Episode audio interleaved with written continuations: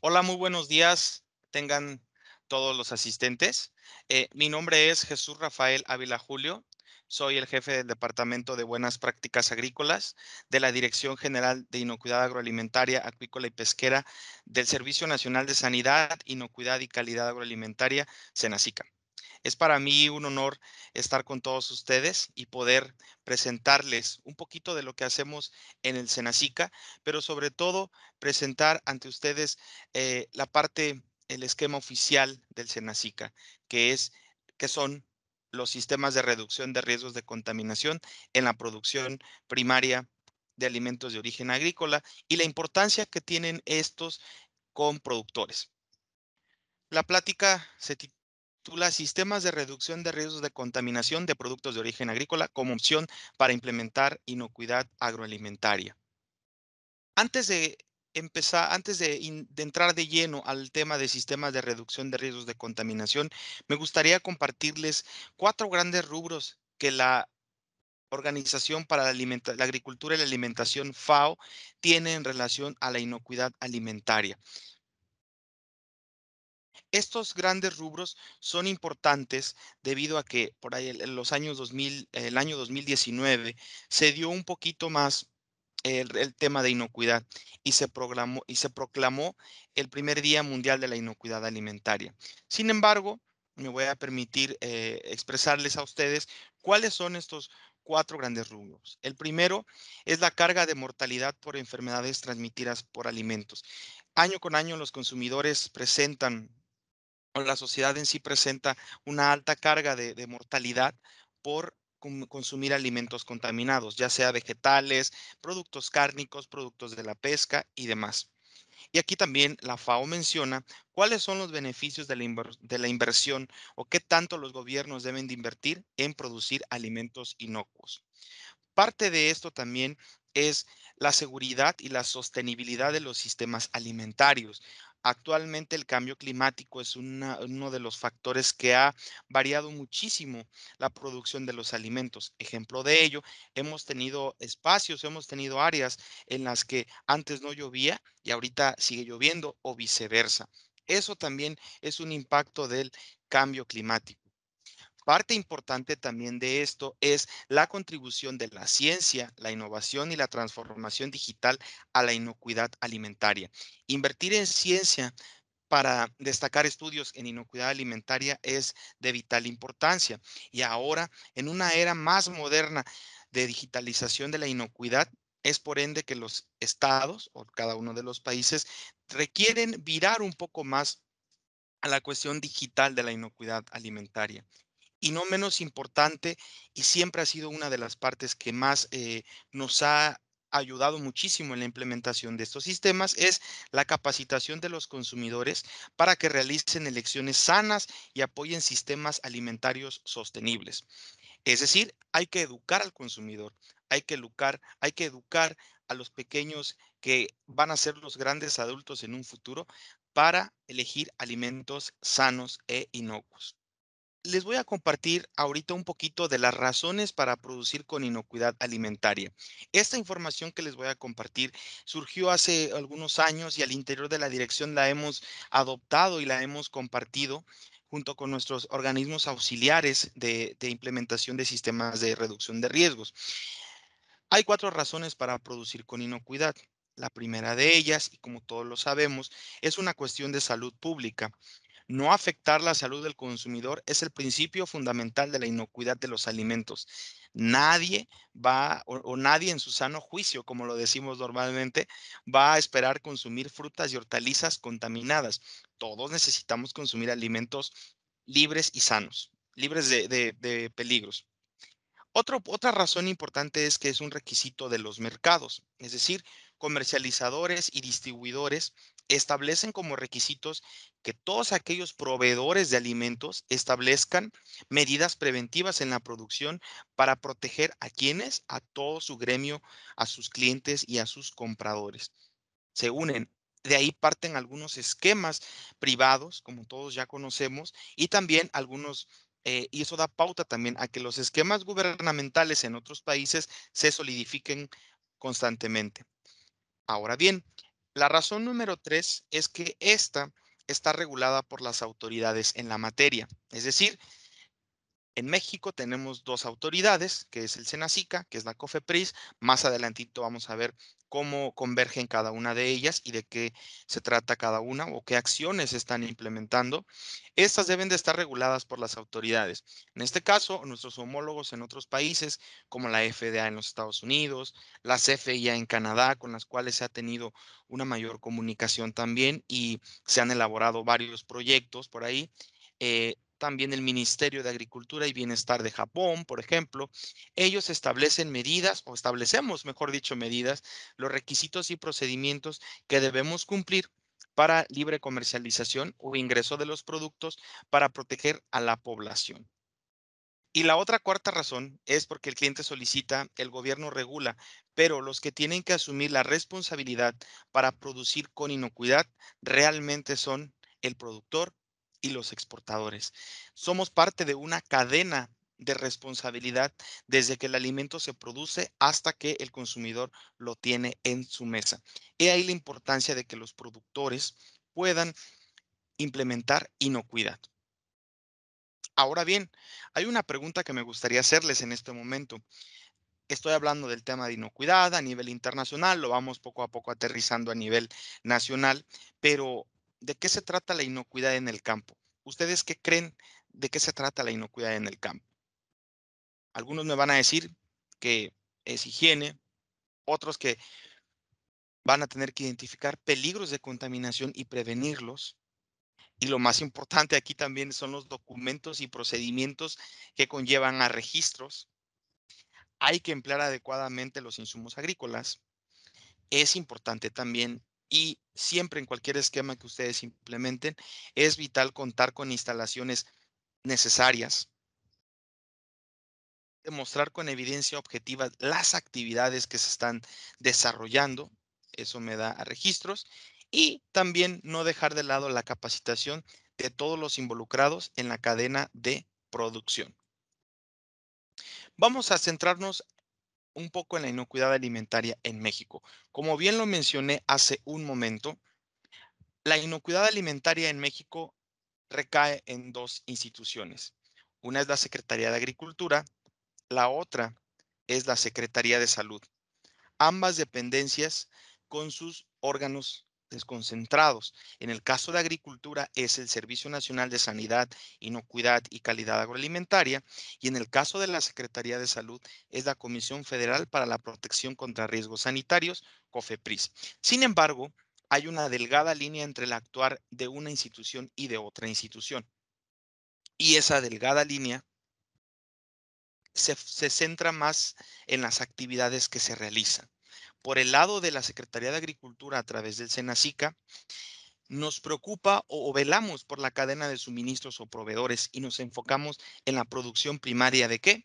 De frutas y vegetales frescos, también en productos pecuarios y en productos acuícolas. En el caso de la Secretaría de Salud a través de la COFEPRIS, esta va más enfocada a la protección de la salud del consumidor y comienza su actuar en el procesamiento industrial del alimento, la distribución y la comercialización, pero sobre todo también en el consumidor. Ambas instituciones, me regreso un poquito a lo que hace el Senacica, velan por algunos intereses. En particular, ¿qué hacemos nosotros como institución? Nos enfocamos a inocuidad en unidades de producción agrícola, como les comenté, pecuarias y acuícolas, y establecimientos, eh, empaques de los vegetales en campo toda la parte de producción primaria nos corresponde. En el caso de Cofepris es procesamiento industrial, donde el producto ya se eh, cambia su, su forma y va a ser a través de una pasteurización, un congelado, un empacado. Incluye también las cuestiones de almacenamiento, de transporte, centros de distribución y recolección y venta de alimentos. He ahí la diferencia entre lo que hace el Senacica y lo que hace la COFEPRIS. Esto realmente nos ayuda muchísimo a clarificarlo porque todos nuestros usuarios de repente a veces nos llegan algunas solicitudes o algunos temas que por ámbito de competencia de nosotros como Senacica sería, eh, no está dentro de nuestras atribuciones. Sin embargo, damos siempre eh, la vía con la eh, institución hermana que es el COFEPRIS, la COFEPRIS, perdón. En el caso del Senacica para la inocuidad alimentaria, nosotros implementamos buenas prácticas. Estas son agrícolas, pecuarias, acuícolas y pesqueras. Realizamos el monitoreo y análisis de residuos físicos, químicos y biológicos. Realizamos actividades de inspección y algunas de estas actividades obviamente las, las realiza personal que coadyuva con nosotros. En este caso, algunas cuestiones de autorización y aprobación de coadyuvantes. ¿Con qué objetivo? Con el objetivo de implementar beneficios al comercio nacional e internacional. Ambas instituciones, Senacica y COFEPRIS, implementan beneficios para la producción, importación y exportación de productos para el consumo nacional. Ofrecemos también programas voluntarios no regulatorios para que los productores cumplan con las exigencias de sus clientes. De manera general, esta Dirección General de Inocuidad Agroalimentaria, Acuícola y Pesquera del Senacica es una dirección general relativamente nueva. Surgimos en el año 2001 como dirección general y a partir de ahí y a la fecha se han venido dando diversos cambios que nos han hecho eh, una dirección general fuerte para hacer frente a todos estos problemas o algunas situaciones en relación a la inocuidad sin dejar de lado también lo que hacen otras direcciones generales, como la de salud animal, en la que también llevamos acciones de manera coordinada, y qué decir de la Dirección General de Sanidad Vegetal, en la que también trabajamos de manera coordinada, sin olvidar también a la Dirección General de Inspección Fitosanitaria, que en conjunto las cuatro se denominan direcciones generales las áreas técnicas. Y nos damos también o nos soportamos en la Dirección General Jurídica, en la Dirección General de Administración e Informática, quien nos apoya muchísimo en toda esta parte eh, legal. Enfocados un poquito más a los sistemas de reducción de riesgos en la producción primaria de vegetales, vamos a ver cómo surgieron o de dónde surgieron. Estamos hablando por ahí del 2001, 2002, cuando toda esta parte de inocuidad empieza a tomar forma. La ley de bioterrorismo de los atentados del 11 de septiembre del 2001 dio pauta a que diversos países, incluidos los Estados Unidos, tuvieran unas barreras un poco más estrictas. A la par, México también implementó su sistema de inocuidad y en el 2007 se modifica la Ley Federal de Sanidad Vegetal relativa a los vegetales. Y es ahí donde surgen los sistemas de reducción de riesgos de contaminación. Hay una modificación a esa ley y ah, para, 2010, para 2008 empieza o comienza la certificación de las buenas prácticas agrícolas. Esto eh, con los antecedentes que se tienen del 2003, 2004 hasta 2008. Sin embargo, con esta modificación de la Ley Federal de Sanidad Vegetal, eh, conlleva hacer una modificación también del esquema. Y es en el año 2009 cuando realmente eh, se modifica y se emiten también para 2010 los primeros certificados y reconocimientos en sistemas de reducción de riesgos de contaminación. Al haber esta situación, se hace una eh, actualización de las figuras de coadyuvancia para llevar a cabo esta implementación. La Dirección de, de Inocuidad Agroalimentaria in situ que eh, depende de la Dirección General de Inocuidad para realizar todas estas actualizaciones. De 2012 a 2015 es cuando se ve fortalecido el esquema y se hace frente con este esquema a diversas situaciones en torno a brotes, como lo fue el caso de melón cantaloupe, el caso de la papaya, el fortalecimiento de eh, caso de aguacate también en Japón y sobre todo este la, eh, el cilantro. Con el pasar eh, de los años, justamente en el 2017 se tiene una auditoría por parte de las autoridades de Canadá donde nos, refuerzan nos hace una visita para ver qué tanto hemos avanzado en el esquema de sistemas. Y a raíz de ese año en adelante se han dado diversos ajustes con, eh, con los documentos que se tienen ahorita en publicación. Como pueden ver ustedes, esto ha sido eh, toda una historia de la implementación de todos aquellos que estuvieron y que ahorita todavía estamos aquí en esta eh, en, esta, en esta área para poder hacer frente y poder consolidar los sistemas de reducción de riesgos. Sin embargo, también nosotros no podemos actuar solos. Siempre el esquema de sistema de reducción de riesgos o todo esquema gubernamental tiene que estar regulado ¿sí? Y debe de haber un marco regulatorio. Partimos nosotros de la Constitución Política, la Ley Orgánica de la Administración Pública Federal, la Ley Federal de Procedimiento Administrativo, la Ley de Desarrollo Rural Sustentable, la otra Ley Federal sobre Metrología y Normalización, ahora Ley de Infraestructura de la Calidad. Y bueno, la institución, el SENACICA, tiene leyes, tiene reglamentos, tiene acuerdos, trabaja con normas y una de las principales es la Ley Federal de Sanidad Vegetal y su reglamento de 2016. Al publicarse este reglamento de la ley, justamente consolida o le da más fuerza al esquema de sistemas de reducción de riesgos de contaminación. Plan de inocuidad del SENACICA. ¿Cómo llevamos a cabo o cómo implementa el SENACICA a través de la Dirección General de Inocuidad este plan de inocuidad. Hay cuatro acciones fundamentales.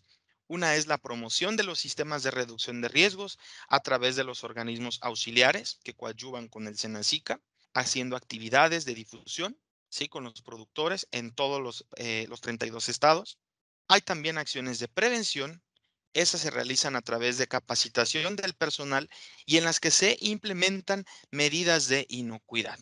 Ya son cuestiones un poquito más técnicas en las que se realiza toda la, se le da al productor todas las herramientas para poder llevar a cabo los sistemas. Debe de haber una validación de las medidas implementadas, esto a través de análisis, ya sea estos microbiológicos o de residuos de plaguicidas. Y finalmente, debe de haber una inspección oficial del SENACICA para vigilar que los sistemas de reducción de riesgos de contaminación funcionen. Y aquí hay una frase muy, muy importante. La inocuidad en México se regula y vigila sin importar el sistema productivo. ¿Esto qué quiere decir? Que la inocuidad se puede implementar desde pequeños productores, medianos y grandes productores. ¿Cómo opera, opera el programa de inocuidad en cada una de las entidades federativas. Si tenemos ahorita o nos, me, están me están viendo y escuchando productores, agrónomos, técnicos o incluso estudiantes, funciona de la siguiente manera. Hay tres instancias, que es el gobierno federal, la SADER, el SENACICA a través de la SADER, que destina recursos, establece directrices, conviene acciones y supervisa el cumplimiento. ¿Con quién? Con los organismos auxiliares. Esos organismos auxiliares no es otra cosa que organizaciones de productores que, que trabajan de manera coordinada con el SENACICA e implementan acciones con los productores a través de un programa de trabajo. En ocasiones, el gobierno estatal de cada una de las entidades conviene acciones también, apoya el seguimiento y apoya también la supervisión del cumplimiento a lo convenido. Es así, si ustedes están en cualquier entidad eh, federativa o en alguna, diríjanse a la coordinación del programa de inocuidad agrícola en el Comité Estatal de Sanidad Vegetal de cada una de las entidades. En cada entidad tenemos un coordinador de inocuidad, el cual tiene un equipo de trabajo que realiza acciones que ya previamente vimos y que también son vigiladas por nosotros. Vámonos un poco más a la cuestión de los sistemas de reducción de riesgos de contaminación. ¿Qué son los sistemas de, reducción de riesgos de contaminación? De acuerdo a la Ley Federal de Sanidad Vegetal, vamos a iniciar un poquito con la definición de las buenas prácticas agrícolas, de acuerdo a la ley. De acuerdo a la ley, es el conjunto de medidas higiénico-sanitarias mínimas. Estas se realizan en el sitio de producción primaria de vegetales y con esto se asegura que se minimiza la posibilidad de contaminación, ya sea física, química y microbiológica de un vegetal o producto fresco. Recuerden que no podemos eliminar al 100% porque siempre va a haber acciones o factores que nos van a hacer que haya ese tipo de, de peligros, ¿no? Los peligros siempre van a estar. La probabilidad de que ocurra ya es otra cosa. Estas buenas prácticas agrícolas es lo mínimo que debe de realizar el productor o aquel que esté interesado en aplicarlas. Ahora bien, el sistema de reducción de riesgos de contaminación en la producción primaria de vegetales no es otra cosa más que las medidas y procedimientos establecidos por nosotros como la Secretaría, puede ser en normas oficiales mexicanas y demás disposiciones legales aplicables para garantizar que durante la producción del vegetal, este tiene condiciones que no van a permitir la contaminación desde el punto de vista físico, químico y microbiológico a través de las buenas prácticas agrícolas. Las buenas prácticas agrícolas son la, es la acción y el sistema es todo un conjunto de acciones que engloban otras partes que vamos a ver ya un poquito más adelante de cómo se implementan. Estos sistemas de reducción de riesgos de contaminación tienen principios técnicos y los vamos a ir desglosando poco a poco. Netamente la prevención es la estrategia principal. Recuerden ustedes que si prevenimos, podemos acatar o, disminuir muchísimos riesgos de contaminación. Este esquema es preventivo, no es correctivo. Este esquema también tiene medidas de control en función de los procesos productivos. Es decir, por cada una de las acciones o cada uno de los pasos hay medidas que se tienen que aplicar. Este esquema también tiene que o da pauta para demostrar la eficacia de los tratamientos aplicados. Se buscan también soluciones integrales y acorde a las condiciones productivas de cada uno de los productores. Es decir, este puede ser como un traje digamos, a la medida en el que definitivamente es importante contar o conocer a la persona, ¿no? En este caso, conocer a la unidad de producción para poderle hacer un traje llamado sistema de reducción de riesgos de contaminación, buscando siempre soluciones integrales y acorde a las condiciones productivas. Este punto en particular va más enfocado a la cuestión de pequeñas unidades de producción en las que tienen que converger algunos puntos en común y con eso llegar a obtener una certificación. Ese esquema también evalúa y vigila las medidas de control aplicadas. También nos, muestra que debemos de generar evidencia suficiente y pertinente para demostrar que la eficacia de las medidas son efectivas. Como ven, estos son los principios técnicos en los cuales se basan los sistemas de reducción de riesgos de contaminación. Ahora bien, Hablamos ya de los sistemas de reducción de riesgos y hay un esquema de certificación. Con base en la Ley Federal de Sanidad Vegetal, vamos a ver la parte de lo que certifica el SENACICA y lo que reconoce el SENACICA.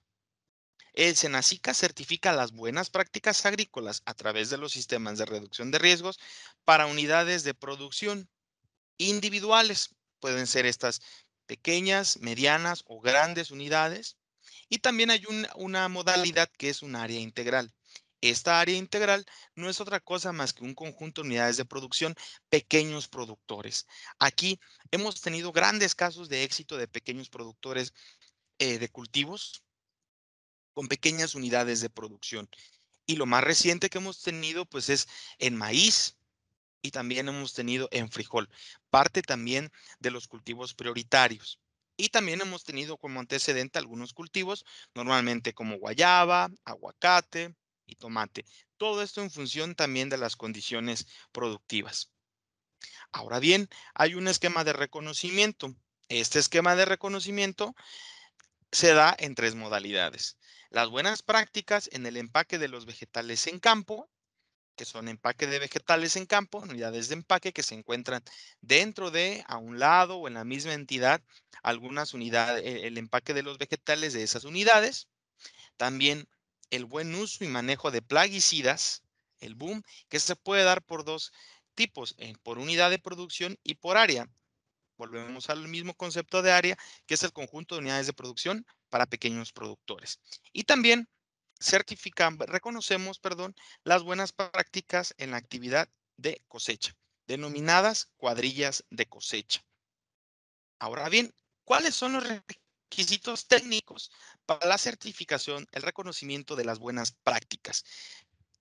Para aquellos quienes estén interesados en obtener un reconocimiento o un certificado en sistemas de reducción de riesgos de contaminación, tienen que cumplir con 15 módulos de ejecución el registro de la unidad, la infraestructura productiva, la higiene, el manejo de fauna doméstica y silvestre, la capacitación que no debe fallar, auditorías internas, porque siempre es bueno estarnos eh, auditando cada vez que para ver si, si funciona o no funciona, es como un pequeño ensayo antes de, hay que validar esos procedimientos, hay que hacer análisis, hay que establecer trazabilidad y debemos siempre tener un antecedente de qué, cuál fue el historial de esa unidad productiva, es decir, qué estuvo antes eh, sembrado en esa parcela que vamos o pretendemos certificar.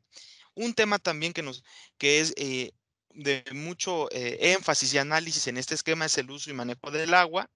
También tiene que verse la parte de la fertilización, el buen uso de los plaguicidas, las buenas prácticas de cosecha, el empacado y el transporte. Todos estos eh, puntos se pueden dar, insistimos, por unidades de producción, empaque de los vegetales en campo, cuadrillas de cosecha y áreas. También tiene que ser áreas integrales y áreas en buen uso y manejo de plaguicidas. ¿Cómo se implementan los sistemas de reducción de riesgos? Esto también es sumamente interesante podérselos compartir. Esto se denomina o se lleva a cabo en cuatro etapas de implementación, una que es la planeación, la implementación, la vigilancia y validación y la evaluación. En la planeación se elabora todo el diagnóstico, ese análisis de peligros y ese plan técnico. El análisis de peligros es qué es lo que identificamos en cada una de las unidades de producción y el plan técnico es cómo vamos a realizar o vamos a ver esos peligros. Si detectamos peligros, cómo los vamos a combatir. Si esta parte de, planeación lleva su tiempo. Para todos aquellos que no han implementado el esquema, sí la sugerencia es realizar siempre un diagnóstico, acercarse con nuestros compañeros de los organismos auxiliares y la invitación es a tener un poco de paciencia y, y no desesperarse porque de repente también algunos eh, usuarios nos comentan que lo quieren rápido el esquema o quieren rápido la certificación. No, esto es paso a paso y va a depender muchísimo de qué tanto ímpetu le pongan las empresas y qué tanto compromiso las empresas eh, demuestren para la implementación de estos eh, puntos que acabamos de ver de los esquemas de sistemas. En cuanto a la implementación, es donde se desarrolla el manual de procedimientos, se llevan los registros de actividades, se verifican estos avances, se capacita y asesora. La planeación y la implementación sí conlleva su tiempo de implementación, sin embargo, esto eh, van a avanzar con base en lo que ustedes requieran avanzar. La vigilancia y validación es ahí donde realmente vamos a ver si funcionan las medidas que establecimos. Hay que realizar análisis de residuos de plaguicidas, de agua, microbiológicos, y con esto vamos a realizar eh, lo que se denomina una validación de procedimientos, es decir, realmente valorar si lo que estamos haciendo funciona o no funciona. Si funciona, está perfecto. Si no funciona, podemos regresar y corregir. La, eh, la etapa número cuatro es la evaluación. Antes de realizar una evaluación externa o con fines de certificación, siempre es importante realizar una, una, una evaluación previa o una preauditoría, la cual nos va a, dar a conocer qué tanto hemos avanzado. Y con este avance podemos hacer acciones correctivas, podemos hacer mejoras, ajustes, para que cuando llegue la auditoría con fines de certificación se pueda llevar a cabo este, esta, esta actividad sin ningún contratiempo. Y si hubiera alguna corrección que hacer durante la evaluación, no pasa nada, simplemente hay que corregirlo para poder obtener el reconocimiento. ¿Cuáles son esos requisitos para la certificación? Si yo como productor requiero certificarme para unidad de producción en el esquema de sistemas de reducción de riesgos, tengo que cumplir con los 15 módulos de ejecución que ahorita se colorearon en color verde. Si requiero eh, empaque de los vegetales en campo, me quiero reconocer, tengo que cumplir con los módulos, con 11 módulos de los 15 que están y ahorita los pueden ver coloreados en color azul. Ahora yo quiero reconocer a mi, a mi grupo de cosechadores, cuadrillas de cosecha como se les eh, denomina comúnmente, tengo que cumplir con estos seis puntos que están iluminados en color naranja. Siete, perdón, no son seis, son siete si requiero un área integral en sistemas, debo de cumplir con estos módulos más el anexo 2 que está publicado en nuestra página. Y si quiero también un área en buen uso y manejo de plaguicidas, debo de cumplir con lo que está en azul turquesa más el anexo técnico 2. Eh, con todo gusto, eh, en algún momento les compartiremos la liga donde ustedes pueden descargar todos los documentos técnicos, así como la formatería correspondiente para los, la implementación de los sistemas de reducción de riesgos de contaminación. Supongamos que ya estamos pasando toda la etapa de implementación, ya vamos a hacer, eh, requerimos certificarnos y bueno, ¿cuál es el procedimiento a grandes o el proceso, mejor dicho, a grandes rasgos? Pues uno es el registro, que lo hacen en la etapa de diagnóstico, la auditoría, que es en la etapa número cuatro, y nuestro actuar como institución empieza, o como dirección general, empieza en la parte de autorización, donde les damos el visto bueno para que ustedes puedan realizar la auditoría, nos tienen que ah, dar aviso de que van a realizar, nosotros revisamos su solicitud, eh, si lleva algún detallito por ahí, le hacemos un requerimiento, si no hay requerimiento, se les da el visto bueno y ustedes tienen un tiempo específico para poder implementar, eh, eh, hacer la evaluación de la tercería. Posteriormente nos regresan la información y revisamos, analizamos y si todo sale bien, van a obtener un reconocimiento o un certificado. ¿Qué es lo que tienen que hacer una vez que ya obtienen el, certificado? Esto es una responsabilidad compartida. ¿Por qué compartida? Porque hay acciones que ustedes como productores o como personas físicas o morales tienen que hacer y otra que tenemos también que hacer nosotros como institución. Auditoría de mantenimiento, esa la tienen que hacer todos aquellos, aquellas personas físicas o morales al cumplimiento de un año de su certificado o reconocimiento, tienen que realizar forzosamente una auditoría de mantenimiento al año de cumplimiento. Es decir, si me certifiqué en 2021, enero, para 2022, enero, justamente a partir de esa fecha, tengo que hacer mi auditoría de mantenimiento para saber qué vamos a hacer o cómo estamos en ese momento. En el caso de renovación de certificado o reconocimiento, eso también ustedes lo pueden hacer. Insisto, la, auditoría de mantenimiento es su antesala o es su pase de entrada a una renovación o un certificado o un reconocimiento de una renovación del certificado o reconocimiento y lo hace un poquito más fácil. Nosotros como institución hacemos inspecciones y verificaciones. Estas se realizan aleatoriamente a todas aquellas personas físicas o morales que ostentan un certificado o un reconocimiento. Es un mandato de ley y también del reglamento. Eso puede derivar en suspensiones, sanciones y cancelaciones. Eh, no queremos que pase ninguna suspensión ni una sanción, pero en ocasiones también suele suceder. Así también las cancelaciones a veces son a petición de parte. Y bueno, por último, vamos, eh, ¿hacia dónde vamos como institución? ¿Hacia dónde queremos eh, llegar? ¿O hacia dónde queremos que ustedes nos conozcan o que ustedes también implementen este esquema? Nuestra misión siempre es producción de alimentos sanos e inocuos, Siempre queremos estar vinculados con las cadenas de comercialización, con la producción primaria. Esto es una de las, eh, de las, de los, de las conclusiones a las que hemos llegado. El productor, ya sea pequeño, mediano o grande, siempre tiene que estar a la vanguardia y con eso eh, damos nosotros esa pauta para poder hacer ese acercamiento con pequeños productores y también las cadenas de comercialización de estos. Es también de vital importancia desarrollar productores o proveedores a través del fortalecimiento de las capacidades técnicas y esto lo vamos a hacer o lo estamos logrando con nuestros organismos auxiliares, con el personal técnico que labora en cada una de esas eh, dependencias.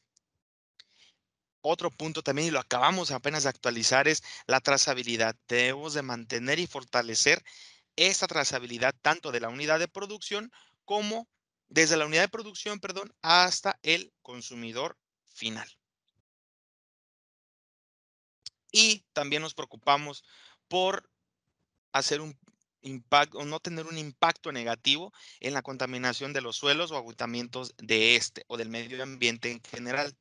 He ahí también la importancia de que cada uno de los productores implemente acciones, ¿no? Desde el pequeño productor con el buen uso y hemos tenido muchísimos casos de éxito en los últimos dos años en los que se han certificado con nosotros pequeños productores de cultivos como maíz, frijol, ¿no? Vamos también por los de em, trigo y por aquellos también y arroz que quieran implementar los sistemas de reducción de riesgos de contaminación eh, a través del buen uso y manejo de los plaguicidas.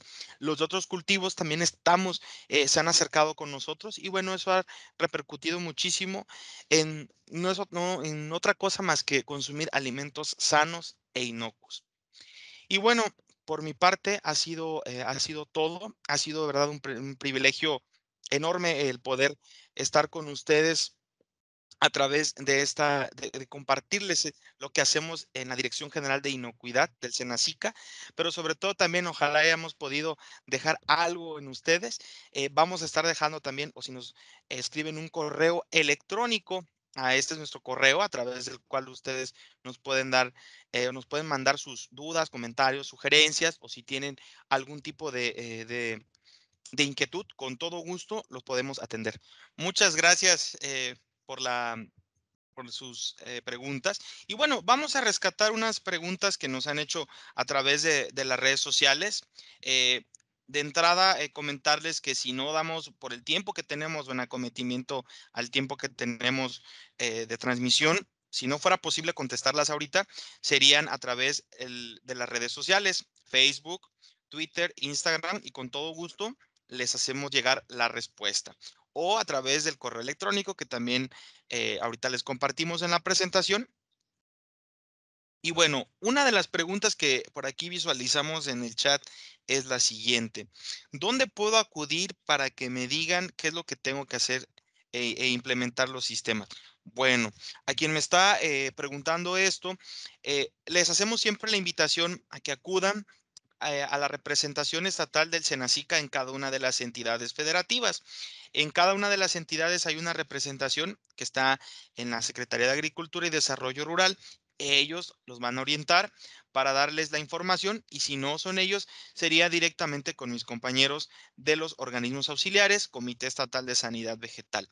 Hay una muy buena relación entre el comité y la representación en todos los estados, entonces si no tienen la, información en, la representación, seguramente eh, ellos los van a, canalizar con los compañeros de los organismos auxiliares del Comité de Sanidad Vegetal, particularmente, particularmente el programa de inocuidad agrícola. Esperemos que haya sido resuelta la, la, pregunta. Y bueno, hay otra pregunta también que muchos nos las han hecho en eh, todos los, eh, a los eventos a los que vamos y nos dice, ¿puedo exportar con este certificado? O, mm, sí, o puedo exportar obteniendo este certificado. Bueno, la respuesta aquí no, digamos, es no con obtener ese certificado ya tú puedes exportar. Tú estás cumpliendo al obtener con ese certificado o reconocimiento el aspecto de inocuidad. Los requisitos de exportación, eso los define sobre todo el país de, destino, ¿no? Ya sea que vayan requisitos fitosanitarios o requisitos de inocuidad o algún otro requisito que se esté solicitando. Por eso es importante checar primero cuáles son los requisitos de exportación. Este, como tal, eh, reconocimiento certificado es un programa voluntario, insistimos. Hasta ahorita no es obligatorio. Estamos pugnando porque sea obligatorio. Yo creo que eh, lo vamos a, lograr en un mediano plazo. Y eh, lo que logra con esto, y voy a dar pie a la, tercera pregunta que estamos aquí revisando en el chat, es ¿qué beneficios obtengo con este certificado o reconocimiento. Y bueno, el beneficio en primera instancia es un beneficio, digamos, de saber que estás produciendo alimentos inocuos y sanos, que cuando tú los consumas en la comodidad de tu hogar, vas a tener la seguridad de que no te van a hacer daño, no vas a tener ningún tipo o no va a ir en ese alimento ningún tipo de peligro físico, químico o microbiológico que pueda hacerte daño. Y ese es como tal el beneficio, ¿no? Hay también eh, ahorita con eh, una iniciativa que tenemos eh, recién eh, firmada con la Asociación Nacional de Tiendas de Autoservicio y Departamentales, la ANTAD, ha permitido que cualquier productor, cualquier productor que ostente un certificado o reconocimiento en sistema de reducción de riesgos, a través de ellos se puedan acceder a unos mercados de esta índole, pero también sobre todo ese acercamiento que se ha tenido con los pequeños productores ha rendido frutos y esta iniciativa, la verdad es que ha beneficiado muchísimo. Por eso, hemos tenido desde pequeños productores, medianos y grandes productores en esa iniciativa, por lo que los eh, invitamos también a revisar o si requieren mayor información sobre esta iniciativa y el beneficio que tiene estar certificado o reconocido con nosotros eh, en pro de esto. Y bueno, hay una em, última pregunta y los requisitos. ¿Qué requisitos puedo eh, o debo de cumplir para, si yo soy un pequeño productor, para incorporarme al esquema de área integral? Bueno, muy buena pregunta. Y como bien lo comentamos en, el, en la presentación, este esquema en general está diseñado para pequeños productores que requieren o, que no tienen todo el, el, apoyo económico, ¿no? Aquí se trata muchísimo siempre de hacer sinergias con otros pequeños productores con los cuales se comparten caminos, terrenos, eh, mantos freáticos o, o fuentes de agua sobre todo. Y este esquema te va a beneficiar mucho. Entonces, los requisitos es, yo, yo consideraría disponibilidad también y también cumplir con los requisitos técnicos que se piden, ¿no? Acudir si hay una asociación de productores o, juntos conforman algún tipo de, asociación con eh, el organismo auxiliar, sobre todo del, Senacica en la entidad, para poder acercarse y es una responsabilidad, insisto, eh, compartida o es una sinergia, ¿no? Sobre todo de, ganar, ganar, ¿no? Tanto el productor gana como el, el organismo auxiliar en dar la asesoría y la asistencia técnica. Recuerden que, que el Senacica no llega al productor con un incentivo de capacitación, eh, asistencia técnica, ¿no? Ese es el, el, apoyo que el Senacica lo da a través de los organismos auxiliares. Y bueno, eh, también por cuestión de tiempo, sería importante también que nos hicieran llegar sus preguntas a través de las redes sociales, como lo son Facebook, Twitter e Instagram. Con todo gusto, nuestros compañeros eh, nos van a hacer llegar sus preguntas y vamos a responder cualquier inquietud que se tenga al respecto. Creo que eso también ha ayudado muchísimo y bueno, eh, sin más preámbulo, les agradecemos muchísimo que, que estén aquí con nosotros y los invitamos a continuar con los otros temas que también van a estar muy interesantes por parte de mis otros compañeros de otras direcciones generales. Hasta luego. Muchas gracias.